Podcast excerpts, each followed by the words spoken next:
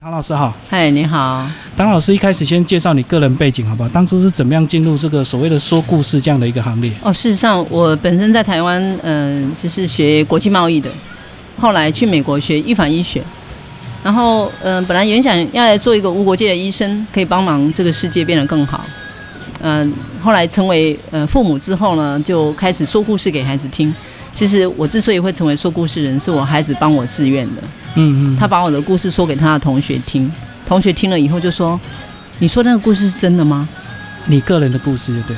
不是我跟孩子说的一个故事。哦，那我的孩子说这个故事给他班级的同学听，班级的同学就问他：“那个故事是真的吗是因为很精彩吗？？”然后这个小孩呢，这是我的孩子就说：“当然是真的，我妈说的，哎，她说的每个故事都是真的。”嗯嗯。然后他同学说：“可是你妈没有来说，我们都不相信。后来你只好去了。”对嗯他回来就问我讲：“妈，你可以来我们班上说故事吗那是几年前的事。？”那是我的孩子只有五岁的时候，二十几年前，嗯嗯嗯。嗯，二十三年前的事。所以一说下去，你就发现故事的魅力嘛。没有错，是因为我进到那个教室里，是我第一次，就是除了跟自己的孩子说故事以外，第一次真的对一群别人家的孩子说故事的经验。然后我当孩子围成一个圆圈说故事给他听的时候，从每一个孩子，我也没书也没道具哦，我只是用嘴巴说这个故事，嗯，从他们的眼神还有他们的专注，我看到了可能。那我告诉自己，在当下就是我一定要好好的选择故事跟孩子说。所以你第一次有失败的经验吗？没有挫折，第一次就很成功了。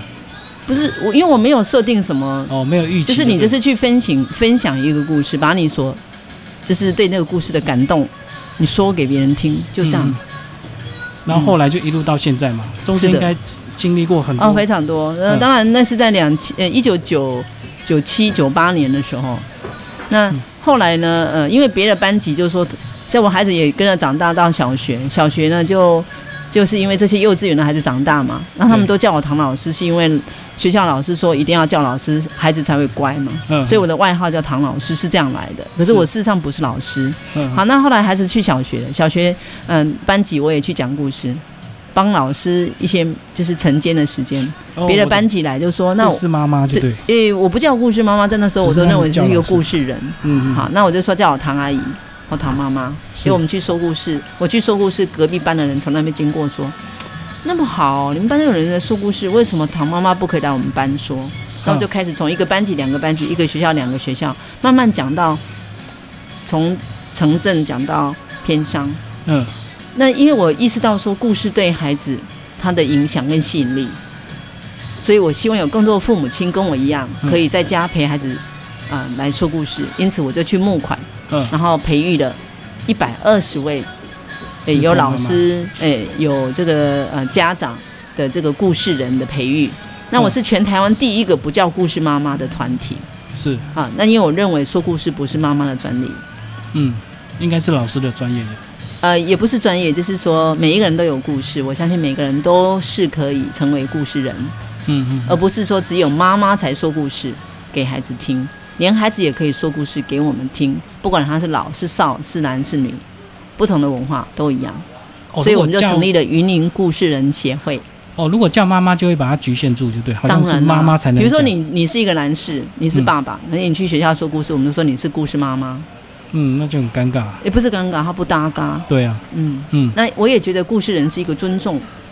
好，那也也显然了，呃，当时我这个见解呢，成为未来故事人这件事情，它呃可能是未来这个时代里面十大工作之一，就是说故事的人。嗯，然后你那时候成立故事人协会，是因为你就在云林云林吗？所以你就是在云林开始。哎、没有错，事实上是因为我是呃从美国留学工作，然后回来，呃，在台湾想要让我的孩子对他的二分之一的母国文化，啊，母亲的文化呢，呃，有有所认识，嗯所以我才开始，呃，在这个土地做这件事。嗯嗯，我当然可以选择去从事临床啊，或者是研究的事情，是。可是我我后来我发现故事的影响实在太大，嗯。而且呢，它有无限的可能。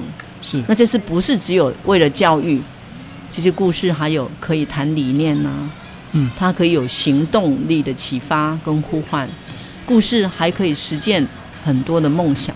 比如说，我把一个人他的生平的故事说给其他的人，听。然后这个人他很有目标，他很有理想，嗯，他需要呃一点点就是大家的资源的时候，我相信听到的人都有成人之美，哦，所以他也可以成为一种在散播一种良性的这个量能的，那就是我们大家可以一起一人分一口饭给这个没有饭的人吃。哦，也许他的故事很感人，然后他当他被传播之后，他可以得到一些间接的或直接的一个帮助，没有错，嗯。而且我也发现，就是说，当呃你的故事是发自内心的真诚，而且你是为了不是自己个人的利益，他的力量更大，影响力就更不可思议，是没有国界的，嗯，我知道有些人说故事是为了自己，对不对？或为了自己的商业利益。没有错。所以当故事那样的时候，我就觉得会有点可惜。嗯可是我们的故事为什么叫无国界？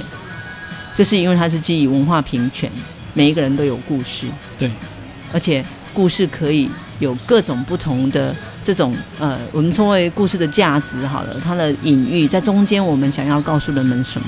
每一个故事都有它独特性，嗯可它是非常具有魅力的。换句话说，你的故事跟我的故事不一样，对，那我们的生活经验不同所产生出来的这个共鸣跟共振，也会因为这样互相开开启的互相的这个视野啊，嗯，然后我们可以学习啊，可以互补啊，我们在分享的过程是快乐的，对，然后呃，他如果可以跟你有共振的话，你就可以应用在生活里面，我们会共创美好的。可是很多人对说故事都会有一些误解，是不是真的要有天分？那没有天分的，有些人他不敢开口，他就不敢讲。呃其实我认为，呃，说故事不是要天分，说故事要的是一份真心。嗯那这是你真诚的想要分享感动你的故事，然后这个故事可以是真的，这个故事也可以是你读读书得来的，对这个故事也可以是你个人本身的经历，这个故事也可以是你编的一个故事。嗯，那把你听来的、读来的、你经历过的故事，都是真诚的，因为你有所感觉、有感动，然后你只是透过你的声音，然后你的铺陈，以及你对这个故事想要表达的，做了一些的用心之后呢，嗯，它就成为一份礼物送人。所以我相信每个人只要会聊天，就会说故事。嗯。说故事就是在送礼，是，因为我们在送这一份感动、这一份爱、这一份呃这个讯息，是会协助你成为一个呃更正向思维，甚至于说更有行动能力、更有创造力的人。嗯，好，那这个呃出发点是良善的，你的用心是良善的，听到的人得到的一定是良善的。是。嗯那后来怎么样去经营这个云林故事馆？啊，这是因为我在小学跟幼稚园里面都带小朋友们听完故事之后，告诉我他们听见什么。然后到了小学，他们会识字的，会写的。以前都要写读书报告，我觉得太可怜了。嗯心得报告。我们怎么可以让一个孩子那么喜欢，希望他拥有这个阅读的兴趣，竟然要处罚他们要写报告这件事？所以我就说服了一些学校的校长跟老师，说我们可不可以就让听听孩子说，他们听见了什么就好。然后我就鼓励他们，是不是能够把它就是说出来以后呢，也写下来。嗯写完了以后，我就以诱惑他们说：“哎，把你这个这个段故事啊，啊，就是你说的这些文字，啊，那呃，我们要不要来帮他插画？哦，整理一下就变是再加插画就变绘本了。就是，但是嗯每一个孩子，我发一张图画纸给他，他们都在很短的时间很快乐的创作完成，因为他们感化，对不对？不是感化，他们好爱啊，他们要说他们的观点，是而且他们说的时候是充满了天真，充满了纯正的思维。嗯，而且感受到什么是直觉感官的，并没有经过任何包装或者是有任何色彩。你知道那是什么吗？那是心到心没有距离的一个量能。所以呢，我就帮孩子们这些书啊、这些故事呢，这种一页的故事呢，我知道。拿去嗯展览。哦，哦然后我这样巡回台湾哦，我就是呃把它放在这个袋子里，提着就走了。后来我觉得我已经累积到那么多百本、上千本了，这些故事不应该只有在那么短的时间，因为他创作用心，而且他有很多美好。我想要分享的话，我需要有一个地方，那这个地方呢，它需要是公共性的，它必须要不是以盈利为目的的。嗯，我懂。啊，所以我就打了一通电话，问了文化局。嗯，我问了云县文化局，说他有没有一个这样的历史建筑？那因为那时候有非常多的历史建筑是没有活化，闲置就对。是，嗯因此呢，他们就告诉我，我应该打电话去问一个叫刘全之的老师，在云科大的呃这个呃规划云林县呃，就是很多的历史建筑活化再利用的一个老师。我没想到呢，我运气很好，打电话去刚好他接。嗯，我说明了我的来意，刚好我在云科大图书馆在展那一年的创作，他来看了，然后他就觉得这个实在是太好了，就告诉我说，在湖尾啊，有一栋老房子是以前郡守的官邸，他正在整修，要成为故事馆。我简直就是不敢相信，刚好就要成刚好就目标就是是故事馆。对，所以我哦打电话给他是两千零五年的年底，他嗯两千零六年的十月份修修缮完成。可是你要进入，还是要有一些条件嘛。这个公部门还是要看你的这个资历或者是各方面相关的条件。一开始进入会不会有很多这个呃呃，可能困难要？可能就是因为是天时地利人和，嗯因为我呃这个刘全志老师后来他成为就是苏县长任内的第一位文化局长，嗯嗯。那他因为他知道那个要成为故事馆的这个活化历史建筑，需要有一个团体软体要做这件事要情。经营那刚好我们在做这件事情是他一直在收集故事。然后他也不知道我们有云林故事人协会，哦就这样子，他就是就是就成为我们呃，就是他就鼓励我们说我们要不要去标这个案子，我们从来没有标过，我们也不知道标案是怎么回事，嗯我们也也知道政府没有资源，那我就想了很简单，我认为说故事不需要花很多钱哦。我当然不知道，叫出生之犊不畏虎，认为活化一个馆舍，我们去做故事，还有很多费用还有很多很多的。嗯可是那个就是因为我不知道，所以我们能做，因为我们没有经验，所以我们敢跨出。敢做梦，对，然后因为我们愿意，我们也很想去做这件事情，所以虽然很辛苦，然后它也不容易。我们克服的唯一的不容易，就是我要相信我们刚开始看见的可能，嗯那就是透过故事可以带给人们这一切的美好，嗯甚至于说它可以教化人，甚至于它还有更长远的，就是我们也可以透过故事来集合到公众的力量去改变我们的世界，变得更好。嗯嗯嗯，我知道。从二零零六到现在，也有十几年的时间了。二零零六呃是它整修好，没有错，所以我们故事馆今年的活化进入第十三年，是因为嗯二零零七年才开始活化，是是在零七年的十二月，但是这栋老房子今年一百岁了。哦，更早。哎，他曾经面临临要被拆除，可是也是有有这个镇上的民间呃这些人士啊关心的人们，然后包括文史工作者、嗯媒体记者跟民意代表一起把它保存下来是的。那我们也是由下而上的哦，因为我们是一个非盈利的民间组织，然后呃，我们希望能够透过故事分享，能够让呃大小朋友们因此嗯成为一个更有价值的人。哇，那十几年来，应该故事馆累积很多功能，对不对？现在有哪些功能？其实故事馆我们在这里做的，因为它的定位呢，就是呃一个平台，嗯听说读写演故事，嗯。还有包括画故事，所以我们就让长民来说故事，长民都可以来听故事，哦，常民也可以来写故事，是。长民也可以来把故事演，甚至于我们有这个不同的呃说故事的组织，不同的馆舍，它的呃交流的一个平台。嗯。那现在，因为我们是台湾第一栋老房子活化成为故事馆，也是云林县第一个活化成功的案例，它成为一个呃，就是有一个特殊的意向跟连结，范例示范嗯没有错。那这个就是从民间组织用非常少的资源活化的。那当时我们呃没有这个呃所谓的非常多的预算来支持我们，是因为政府从来不会去想故事是重要的。嗯，那故事馆这种东西，台湾没有潜力啊。哦，所以他们一开始可能只有把硬体修好交给你们就好，是的，他没有一些 经费的都没。有，他只有三十万，那那一年三十万，我们能做什么呢？嗯。请不到一个人，对。对不对？可是我们就这样开始的，嗯。而且还要招标的过程，我们也学习哦，原来招标是这样，到最后我们不是拿到三十万，是还要扣掉那个溢价的。那哦。我们也学习，原来要做公共事务并不容易。嗯嗯，那这样一步一脚印的，慢慢的，每一年一标，我们还是傻傻的去做，因为这件事情真的有帮忙我们社区改变，一直到嗯现在，我们累计了一千两百多万人的网站浏览率。哇，呃，嗯我们成为云林县呃就是旅游去处的搜索的关键字。就景点之一啊。哦，是的，然后它也是云林县的重点馆舍，它现在成为台湾在故事文化这一块的一个有点像呃指标性的一个馆。为什么呢？因为每一个县市都好羡慕云林有故事馆。对，所以很多的人都来问我们说，取经啊哎、，这是这这是怎么办到的？你们嗯定位是怎么定？所以你刚才问我们的功能，除了人才培育、听说读写、演故事以外，我们也成为云林人的文化客厅。就是嗯云林人要有一个去处嘛，那亲朋好友来的时候可以去哪里走走，嗯可以知道故乡的事情。嗯所以你回到云林，不管你是在地人是外地人，来到云林这块土地，来到我们故事馆，你就可以听到古今中外的故事。嗯，同时呢，也因为我们承袭的呃这个日式房子的这个部分的某一些台湾过去五十年日本人呃在呃台湾这块土地所呃留下来的，除了日本房子榻榻米以外呢，有很多的记忆。那这记忆里面有一样就是叫做纸细人。那纸细人是一个从呃中华文化很古老的一种说书的方式。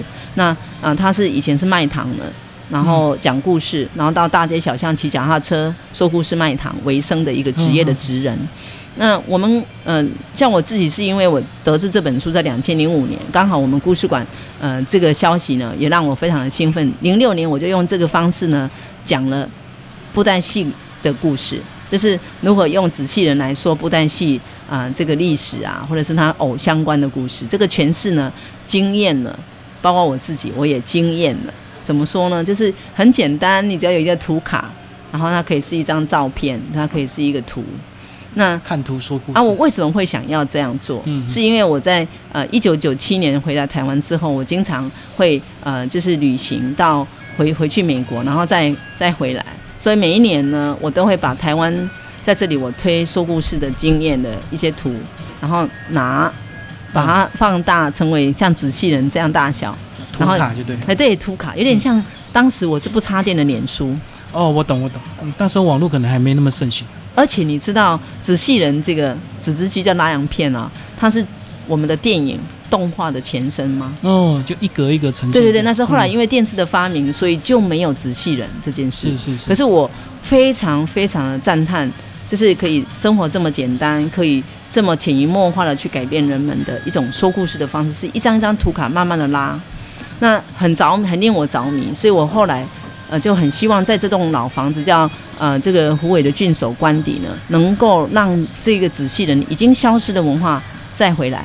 嗯，所以我在两千十年，就是我们用一砖一瓦呢，去把长明的故事整理出来，有在地的云林人写的故事，写完之后出版。我们骑脚踏车不卖糖但是我们送糖去说故事，哦，我懂。然后再到故事现场去走读。后来开发成为一日旅行，就是你可以走读地理。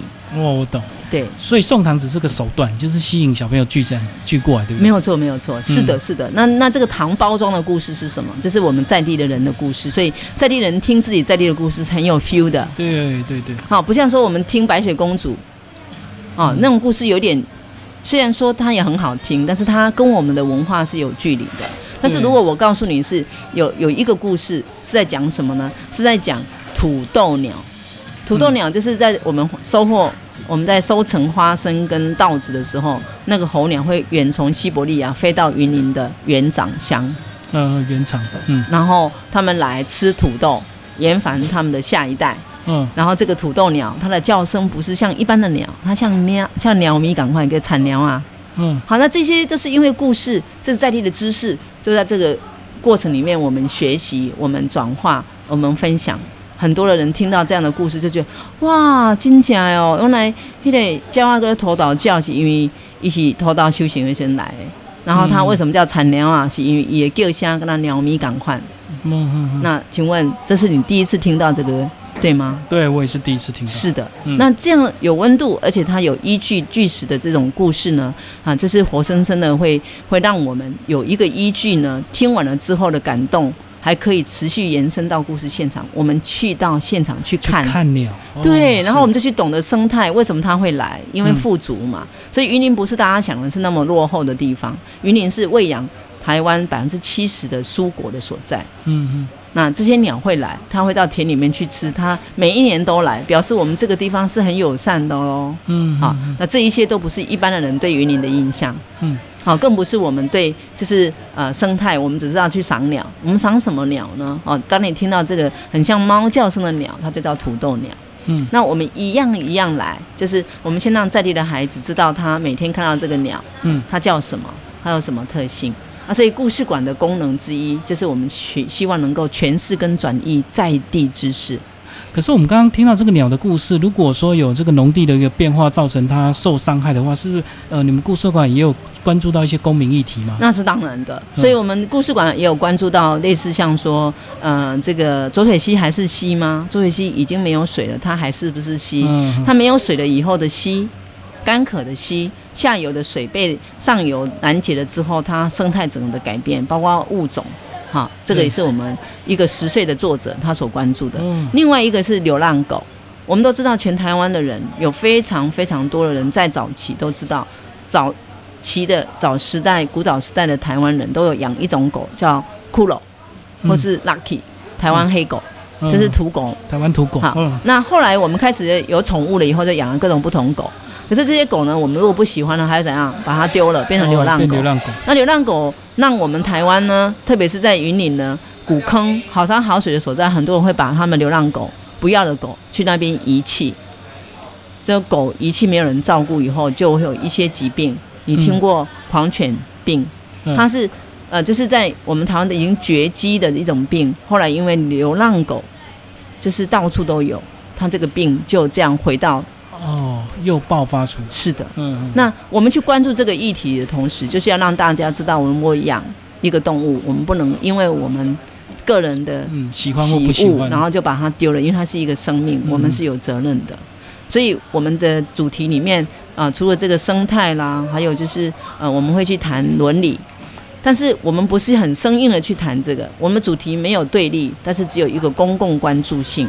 嗯，哈，换句话说，如果说我们的故事馆要来讲呃这些议题的时候，我们没有所谓的宗教，或者是政治，或者是利益在经济上的这三样，因为我们希望它很中立的，提能够供讨论吗？对对，有嗯。形成一个讨论，然后形成一个对话，形成一个意识，形成一个具体的参与的行动，可以让大家一起来为孩子们陪他们读一本好的故事，陪他们一起去嗯走一趟旅程，他可以学到应用他在课本上或在网络上或者在电视上看到这些知识是不是真的？我们也讲一种故事是未来的故事，嗯怎么说是未来的故事呢？大部分的我们还不知道有石头纸，和台湾是石头纸的发明专利的国家，在全世界拥有四十几个国家的专利。石头就来造纸这件事情是天方夜谭，对啊，很多人还是不知道，可它已经存在很久了。所以，我们讲这样故事称为未来的故事，表示我们还要有更多的发掘，我们有更多的探索，因为它是毕竟是被被发明出来的。嗯，所以它虽然不用砍树，不用用水，它也呃用掉只有这个回收的塑胶瓶，但是它还还还可以更好。那就是如果它的纸不是呃用塑胶做，可是它只用塑胶做创新的这个可能，就是我们的书可以在海里面看，哦，我们的地图不怕雨，嗯嗯我们写的字。笔记本都可以这样，好，这是其中一个。然后第二个，我们也可以谈台湾的竹子。台湾竹子是一个非常呃呃丰富的一个就是自然的资源。那我们从小到大都是靠它长大，可是我们都忘了。嗯，忘了它的种，因为被很多塑胶取代了嘛。是的，而且因为人们呃开始有所谓的这个呃，就是觉得进步文明是要建钢筋水泥，所以我们忘记我们还可以用电工阿土，嗯，然后这个冬暖夏凉，或者是说它简陋，但是它很便宜，它可以百分之百回收，甚至于竹子本身住起来是很安全又很健康的，因为它本身呢是会让你的身体体温会降温，它会让地表降温，嗯。它对气候变迁有非常大的贡献，所以我们有做了非常大的的一个呃，就是呃部分来讲这个未来的故事在竹子上，所以竹子可以造水，可以净化空气，它可以降表温嗯。表呃地表的温度，所以我们有一个常设展，在讲的是竹子、石头子、咖啡沙、竹炭，还有就是我们竹编、竹文化的推广。那因为我个人也是创办了台湾竹会的创办人，嗯所以我这辈子做两件傻事，一个就是成立了故事人协会，第二个成立台湾竹会。那是因为我受到了启发，就是阻止我们一个我们好像很很熟悉又很陌生的，就是我们常常听说，然后也知道，但是理所当然，更不了解它还可以做什么。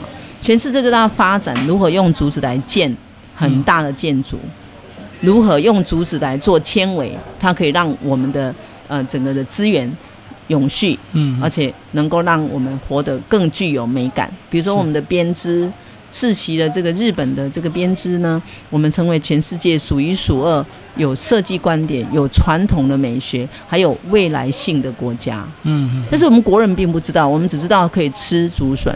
嗯嗯，对，没有问题，你可以出吃竹笋。可是竹笋里面有什么？为什么我们夏天吃竹笋会觉得呃神清气爽呢？嗯那因为竹笋呢，它本身里面有一种维他命，那那维他命呢是会让我们呢不会得病哦。OK，那这个是要经过研究，所以别的国家都已经在研究说竹笋里面有 B 十七耶。哦，那我们有 B one、B two、B 十、B 六跟 B 十二，从来没听过 B 十七。那 B 十七是什么呢？那我们开始就要睁大眼睛说，我们的研究，我们都研究竹材怎样怎样，可是没有人去研究吃这件事情。可台湾的确有研究吃竹笋，那是我们研究出怎么怎么种，所以这个竹笋会很甜，它会很嫩，然后还有它如何被啊、这个处理，所以它可以包装起来，它不用冰。不用冰哦，它用嗯真空包装就可以放一年。你打开的时候，它吃的时候就跟新鲜刚煮好一样同。样的口感，是的，所以这也在你们的故事馆里面有常设展。啊，我们会讲这一些我们知道的哦台湾的在地知识。嗯好，那这一个这个技这个技术呢，是在我们台湾，也在云林的古坑嗯啊有设厂，然后这些农夫们他们去啊、就是研究如何改良。这是我们台湾很擅长，我们也成为国民外交，然后不只去说故事，我们还带这样的技法去告诉别的国家可以怎么，因为嗯不是每一个国家人都知道竹笋可以吃，是是，嗯。好、所以我们台湾透过竹子做非常多的国民外交很重要的建设，但我们国人不知道我们嗯、在台湾在世界里面扮演的这些角色，就像我们这一次的 COVID-19 的这个病毒啊、嗯全世界才知道我们台湾自己有这些的软实力。我们不但知道可以怎么预防，我们也可以有这个呃全民一起来配合防疫我们有防疫，嗯然后我们有生产，对有国家队愿意来，就是不眠不休的加工，我们还愿意送给别的国家。对可是我们被炒作成为说，我们是因为这样才。呃，就是为了要得到国际支持才送口罩，我觉得不是、我觉得台湾人是非常有爱心的。嗯，那就是我们当然呃也很清楚，也许它中间有一些希望世界可以知道台湾的经验可以分享，我们很很想，就像一个好的故事，所以故事馆呢很期待，就是把我们在地的知识透过故事人这座桥转译的、诠释的，然后我们让更多的人会更清楚、明白他自己听到这样故事可以做点什么，让他自己的社区、自己的呃、嗯这个生活变得呃更有意义。那所以，当我们可以这样集体的去创造集体的未来的记忆以外，我们还可以集体的去共同去做一个具有社会实践力的事情，那就是我们多用竹子，我们不用去塑胶的，嗯对，那我们对地球也有贡献。如果我们知道竹子它可以降地表的温度，而且竹子所在之地都有很多的水，而且是干净的水，那水会是未来非常重要的自然资源。嗯嗯嗯那是不是我们应该要多认识竹子啊？对，还有竹炭，你知道它有多好吗？台湾是全世界仅次于日本最高的技术竹炭的这个研发嗯还有制作的国家。可是我们国人用竹炭少到不行，大家都听过这个活性炭，都经过被长炭然后知道说日本有研究说，如果你的电脑常用的人，你加了这个竹炭就可以干扰这些呃，就是不必要的这些电波。嗯啊，甚至于它可以干扰红外线。嗯，然后，嗯、我还呃听说我们的这个竹炭呢，如果烧到很高的温度，它可以就跟哈利波特的隐形那个那个斗篷一样哦，嗯它放在它用纳米科技的大小，然后 coating 在我们的飞机的外壳。嗯嗯就不会被扫描。那这个是有点像哇军事的，这个是太厉害了吧嗯哈、那当然，在我们现在想来，那个都是一个想象，但它可以成为事实。嗯嗯这个是我称为未来故事的一个范畴，所以我们要一起来谈。如果我们想要成为世界上，呃，你是一棵非常大、很健康的大树，你可以怎样？大树要学会分享你不要的，嗯你要让那些鸟、那些蜜蜂有机会来到这里。依靠过来，没有错。嗯然后我们还要愿意在这个给予的时候呢，是给我们很大方的给的，是我们不需要，可是别人会要的。嗯所以，我们对整个生态、跟整个的健康伦理，还有整个人性，都有很大的提升，都是良性出发。那这是我相信的故事文化。所以，因此我从呃一九九八年开始说故事到现在，我们从活化历史建筑的云林故事馆，两千零七年到现在，在做了这个叫故事运动。嗯就是每一个人都可以分享一则感动你自己的故事，是然后你就可以让你的故事的温度持续的，嗯、就是形成一个影响。那我真的深信，每一个良好的一点点加起来，会比一个很好的单独要好太多了。我我懂懂，汇聚成力量。是的，嗯，啊，所以我们相信说故事是在送礼，也是基于爱。嗯然后，呃，我我认为一个呃，就是有充满故事的人们，他只要愿意，就是用故事这一个方式呢，来影响我们的周遭，我们可以很应该是不用花太大的国家资源，嗯，我们就可以创造很不可思议的无价的价值。好，我们今天非常谢谢云林故事馆的创办人唐老师，谢谢。嗯，谢谢你。